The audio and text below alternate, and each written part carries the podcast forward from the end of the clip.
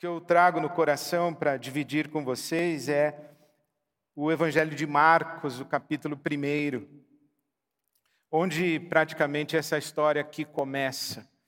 Essa história começa quando, depois de 400 anos de silêncio, sem profetismo em Israel, Jesus aparece, é indicado por João Batista como o Cordeiro de Deus que tira o pecado do mundo é batizado nas águas, o Espírito Santo de Deus vem sobre Jesus na forma corpórea de uma pomba. Do céu se pronuncia a voz: Este é o meu filho amado, ouçam o meu filho amado. Esse é o meu filho amado em quem eu tenho prazer. Logo em seguida, Jesus é levado ao deserto, é levado pelo Espírito Santo ao deserto para ser tentado. Tendo sido tentado, ele volta e volta para a região da Galileia, na região do mar da Galileia ou do lago de Tiberíades, fica no norte de Israel. E Jesus está à margem do mar da Galileia e ele observa, observa os pescadores. Jesus vem de uma jornada, passando pelas aldeias, passando pelas cidades ali do norte de Israel. E diz o Evangelho de Marcos, no capítulo 1, versículo 14, que João Batista já estava preso e Jesus foi para a Galiléia proclamando as boas novas de Deus. Você sabe que evangelho quer dizer literalmente boas novas, boas notícias. Então, se você pode ler assim o Evangelho de Marcos, capítulo 1, que Jesus foi por toda a Galiléia proclamando as boas notícias de Deus. E quais eram essas boas notícias de Deus? Marcos 1, versículo 15. O tempo é chegado, o reino de Deus está próximo, arrependam-se e creiam nessa boa notícia ou nessas boas notícias. Que boas notícias? Que o reino de Deus chegou. O reino de Deus está próximo. O próximo não é necessariamente próximo cronológico próximo daqui a um mês, próximo daqui a um ano, próximo daqui a uma semana. Está próximo no sentido geográfico, topográfico ou mesmo existencial. O reino de Deus está próximo de vocês. Se você estender a mão, você toca no reino de Deus. Se você der um passo, você entra no reino de Deus. Se você se aproximar do reino de Deus, o reino de Deus está próximo de você. Arrependa-se e creia. O arrependimento não é necessariamente o lamento por alguma coisa feita errada, o lamento por um pecado cometido. Nós pensamos em arrependimento nisso, né? O que é arrepender-se? Arrepender-se é pensar, poxa, eu fiz uma coisa errada, não, não gostaria de ter feito, se pudesse voltar no tempo não faria, estou arrependido de ter feito. Arrependimento para nós sempre tem um, uma conotação de pesar. Mas quando Jesus fala, arrependa-se e creia, porque o reino de Deus está próximo, eu gosto da explicação do Dallas Willard. Ele diz que arrependimento é expansão de consciência. É como se Jesus dissesse: Olha, o reino de Deus chegou, dilate a sua mente, expanda a sua mente, abra janelas para que você enxergue mais longe, para que você enxergue mais fundo, Perceba uma nova realidade que está diante de você. Participe dessa nova realidade, mas para participar dessa nova realidade, você não pode ser a mesma pessoa. Você tem que mudar, você tem que pensar diferente, você tem que enxergar diferente, você tem que enxergar-se diferente, enxergar o mundo à sua volta diferente. Isso é o arrependimento, a metanoia. Meta de além, noia, de nus, mente, a mente que vai além. Jesus diz: olha, dilate a sua mente. Começa na transformação do seu entendimento. E aí você participa do reino de Deus. Passe pela metanoia para entrar e viver a realidade e a dimensão do reino de Deus. O Dallas Willard diz que é como se alguém chegasse numa fazenda e dissesse assim: Olha, a luz elétrica chegou. Luz elétrica chegou. Imagine uma fazenda, As pessoas não têm refrigeradores, as pessoas não têm lâmpada, elas têm lamparinas, têm lampião, elas cuidam dos seus alimentos enterrando à beira dos rios para mantê-los frios. Elas não têm como, não têm eletricidade, mas alguém vem e diz assim: a luz elétrica chegou. E se a luz elétrica chegou, muda tudo aqui na fazenda. Quando Jesus diz, olha, o reino de Deus chegou, é mais ou menos isso, mudou tudo. Agora é tudo diferente, porque tem um novo rei, tem um novo reinado, tem um novo soberano, tem um novo alguém que está presente. E aí Jesus observa os pescadores e os vê frustrados. Tiveram uma noite muito ruim, não pegaram nada. E Jesus então se aproxima e diz: Pode voltar e jogar as redes. Pedro diz assim: Tentamos pescar a noite inteira, não pegamos nada. E Jesus diz: Arrependa-se, dilata sua mente. Eu acabei de dizer que o reino de Deus chegou, tem um novo rei. Tem um novo dono de tudo, tem um novo senhor de tudo, tem um novo senhor dos mares, tem um novo senhor dos peixes, tem um novo senhor das noites, tem um novo senhor das manhãs, tem um novo senhor da pesca, tem um novo senhor do barco, tem um novo senhor aqui. Joga a rede, eu estou mandando. Não, mas eu não estou entendendo. Dilate a sua mente, arrependa-se, passe a enxergar diferente, olhe diferente. Olha para mim, é como se Jesus dissesse: Olha para mim, você não, acabou de ver o que aconteceu? Você não acabou de ver que eu comecei a ensinar e as multidões começaram a se aproximar? E que eu tive que entrar no mar, e que elas começaram a entrar no mar também junto comigo, e que eu tive que entrar no seu barco. Você não está fascinado com tudo isso que está acontecendo? Você não está percebendo que tem alguma coisa diferente acontecendo bem na sua cara, bem dentro do seu barco? Dilate a sua mente. E Pedro então lança as redes. E tem a pesca maravilhosa. E quando tem a pesca maravilhosa, aqui em Marcos capítulo 1, Pedro diz: Afaste-se de mim, porque eu sou pecador. Se você lê a narrativa de Lucas capítulo 5, que é a mesma história, o Pedro cai no chão e diz: Afaste-se de mim, eu sou pecador. É como se, é como se Pedro dissesse para Jesus: Olha, é, você é de outro tipo, não chega perto de mim. É, você já deve ter tido essa experiência de estar diante de alguém que você não sabe nem como você fala, se você estende a mão, se você não estende, se você beija, se você não beija, se você se aproxima, se não, você fica esperando a iniciativa do outro. O Pedro tem esse estranhamento completo, ele diz: Afaste-se de mim, eu sou pecador. Você é outra coisa. Ele não está falando necessariamente sou pecador porque eu comi o pudim e quebrei minha dieta, não é isso que ele está falando. Ele está falando, você é um ser humano de outra ordem. O que está aqui diante de mim não é o que eu conheço. O que está aqui diante de mim não é o que me é familiar. Eu nunca vi alguém falar como você fala, eu nunca vi alguém falar o que você fala, eu nunca vi alguém gerar nas pessoas enquanto fala o que você acabou de gerar, eu nunca vi alguém dar ordens aos peixes e eles mergulharem para dentro da minha rede, eu nunca vi isso acontecer. Então, vai para lá, porque o que Pedro está dizendo é mais ou menos: eu sou.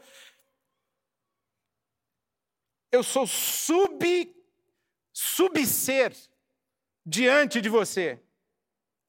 E Jesus diz: então vem comigo, que eu vou fazer de você um pescador de homens. Vem comigo. Eu vou transformar a sua vida. Eu vou mudar o seu jeito de pensar, eu vou mudar o seu jeito de sentir, eu vou mudar os seus desejos, eu vou mudar as, as inclinações dos seus apetites humanos, eu vou mudar a sua lógica, eu vou mudar as suas prioridades, eu vou mudar os seus valores. A sua vida não será a mesma, eu vou transformar você e eu vou tirar você dessa dimensão de existência ordinária que é pescar para vender, para comer, para dormir, para acordar, para pescar, para vender, para comer. Eu vou agora fazer de você pescador de homens, eu vou levar você para uma outra dimensão de existência, uma outra dimensão de sentido e de propósito para a sua vida. E o Pedro larga tudo e vai com Jesus, e vai para onde? Sabe onde Pedro morava? Pedro morava em Cafarnaum. É muito interessante que em Marcos, aqui, o capítulo 1, se diz que logo chamou, eles os seguiram, deixando o pai, deixando tudo, os empregados, o barco, e foram para Cafarnaum. Me dá a impressão que o Jesus fala assim para Pedro: Onde você mora? De que cidade você é? E o Pedro diz: De Cafarnaum. Então vamos para Cafarnaum, vamos começar por lá. E quando vão para Cafarnaum, diz Marcos capítulo 1, 21, que eles foram para Cafarnaum, chegou o sábado e Jesus entrou na sinagoga e começou a ensinar. Jesus entrou na sinagoga e começou a ensinar.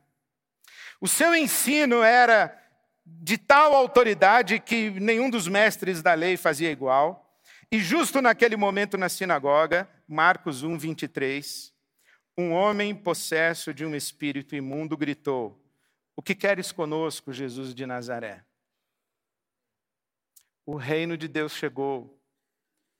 Tem um novo Senhor sobre a noite, tem um novo Senhor sobre a manhã e o amanhecer, tem um novo Senhor sobre os mares, tem um novo Senhor sobre os peixes do fundo do mar, tem um novo Senhor sobre Pedro e tem um novo Senhor sobre os espíritos que habitam a escuridão. Tem um novo Senhor, o reino de Deus chegou. Que queres conosco, Jesus de Nazaré? E então, diz a palavra de Deus que estes espíritos maus, esse espírito imundo, conforme está em Marcos 1, versículo 23, diz: Eu sei quem é você, você é o Santo de Deus. Cale-se e saia dele, repreendeu Jesus.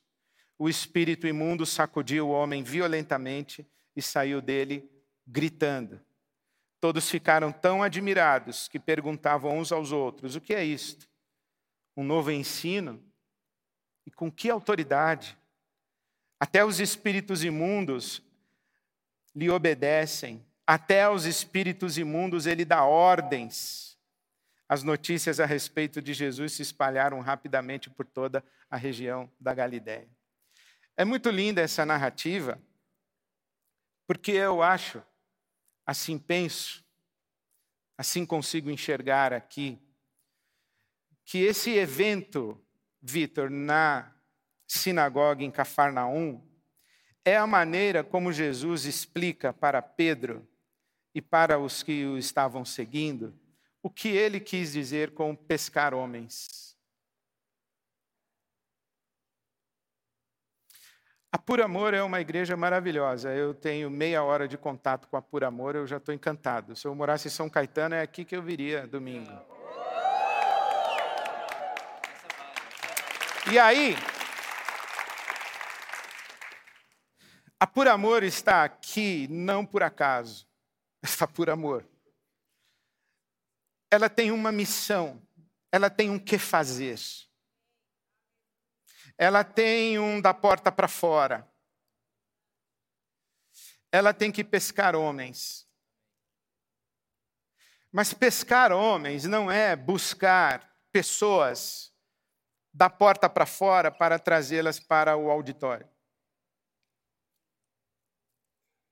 Pescar homens é encontrar pessoas que não são o que devem ser que não são tudo o que estão destinadas a ser, que não são tudo o que podem ser em Cristo Jesus, que não são plenamente humanas, porque são são são abusadas por espíritos imundos. São, são sufocadas por espíritos outros, elas não são elas mesmas. Elas pensam que são. Elas pensam que foram elas que compraram aquela bolsa, mas não foram elas, foi o algoritmo que comprou. Foi a bolsa da vizinha que fez com que ela comprasse aquela bolsa, não foi ela que comprou.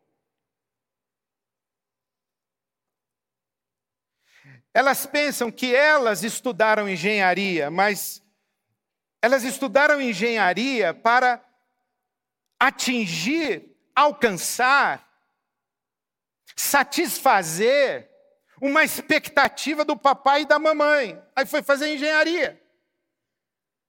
E vive uma infelicidade crônica, porque eu não quero ser engenheiro, eu quero ser bailarino. Elas pensam elas pensam que amam, mas elas não amam, elas só desejam. Elas pensam que amam, mas elas só têm tesão, mas elas confundem tesão com amor. Elas não são capazes de humanidade plena. Elas são capazes de reações instintivas, não pensadas. Elas são manipuladas e não sabem que estão sendo manipuladas. Espírito imundo, quando nós pensamos em espírito imundo, nós pensamos em demônio, sujeito incorporado do demônio. Mas o espírito imundo está na tela da TV, está na automatização de uma vida numa rotina. É remédio para dormir, é remédio para acordar. É remédio para emagrecer e depois remédio para engordar. É, é uma vida que não é vida. São pessoas que não são senhoras das suas próprias histórias. Não são protagonistas das suas existências, elas não, não são donas dos seus destinos, elas não são donas sequer delas mesmas. E Jesus vem para você e diz: Eu vou fazer de você um pescador de gente. Mas para você pescar gente, você precisa ter sido pescado. Você precisa ter caído no chão do seu barco e dito para Jesus: Afasta-se de mim, eu sou subser. E Jesus diz: Mas eu vim aqui para te estender a mão e te puxar de subser para ser humano, a imagem e semelhança de Deus. Eu vim fazer de você alguém igual a mim. Eu vim revelar para você o que é ser humano o que é ser gente. Eu quero fazer isso na sua vida. E depois que eu fizer na sua vida, nós vamos juntos fazer na vida dos outros.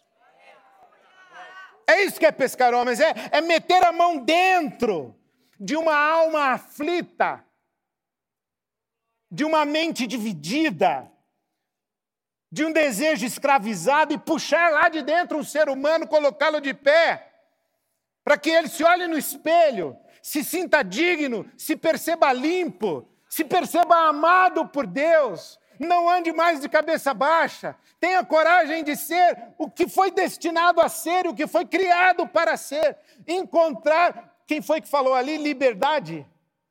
Aqui na Por Amor eu tenho liberdade de ser quem eu sou, porque nós somos diversos, mas somos singulares. Autenticidade, precisa ter coragem para dizer eu gosto de usar preto, você gosta de usar branco, é problema seu, que legal. Não me sinto diminuído, não me sinto menos, não me sinto obrigado a nada, eu estou livre, porque Jesus me tirou desse lugar aí em que eu era alguma coisa que eu não sabia nem quem eu era, nem o que eu era, e que eu me submetia a vontades que eu não sabia de quem eram. Até um dia que Jesus deu de cara comigo, eu olhei para ele e falei: Uau, o que, que é isso? E Jesus então me encontrou, entrou na minha vida, me transformou e fez de mim o que eu sou hoje. Pela graça de Deus, eu sou o que sou. O que é por amor? É esse lugar. Esse lugar em que as pessoas podem entrar aqui, eu oro para que aconteça isso que as pessoas entrem aqui pela primeira vez, eu não gosto de igreja, eu não gosto de crente, eu não gosto de evangelho. Aí entra na pura amor fala: Uau, o que, que é isso? É Jesus, filho. É Jesus. Nós não estamos vendendo uma igreja, não estamos vendendo uma ideia, não estamos vendendo uma visão, nós estamos compartilhando uma pessoa. Nós somos de Jesus. Jesus nos encontrou. Jesus nos encontrou. E quando ele nos encontrou, ele meteu a mão lá dentro da podridão que a gente era, trouxe e me trouxe, me lavou no seu sangue, me colocou uma roupa nova, me colocou um anel no dedo, me colocou uma sandália nos meus pés, me chamou de irmão, falou para eu chamar o pai dele de meu pai, me trouxe para a família. E não importa se você está sujo, não importa se você está incrédulo, não importa se você está doente, venha para essa família, porque aqui Jesus também vai te buscar. E se ele me buscou, ele vai te buscar também. Por amor tem que pescar muita gente em São Caetano. Mas não é pescar de lá para trazer para cá. É pescar lá de dentro delas, para que elas encontrem Jesus e possam ser em Jesus o que foram criadas para ser seres humanos à imagem e semelhança de Deus. Isso a gente só consegue fazer por amor. Porque pescar gente dá trabalho. Batizar não dá trabalho. Catequizar não dá trabalho. Doutrinar não dá trabalho. Adestrar não dá trabalho. Pescar gente dá muito trabalho. Porque gente catequizada, doutrinada, adestrada, obedece a gente. Gente pescada, obedece a Cristo. E porque obedece a Cristo, de vez em quando desobedece a gente. E porque obedece a Cristo, de vez em quando não concorda com a gente. E porque obedece a Cristo, não olha a gente de baixo para cima, Olha a gente de igual, porque nós somos irmãos e irmãs na mesma família e temos um só Pai. Então eu oro muito para que a Por Amor, que hoje celebra seus cinco anos, tenha tantos e muitos outros tantos anos para celebrar. E que ela seja esse lugar onde, onde as pessoas serão encontradas por Jesus, serão pescadas por Jesus através do amor de Jesus em vocês.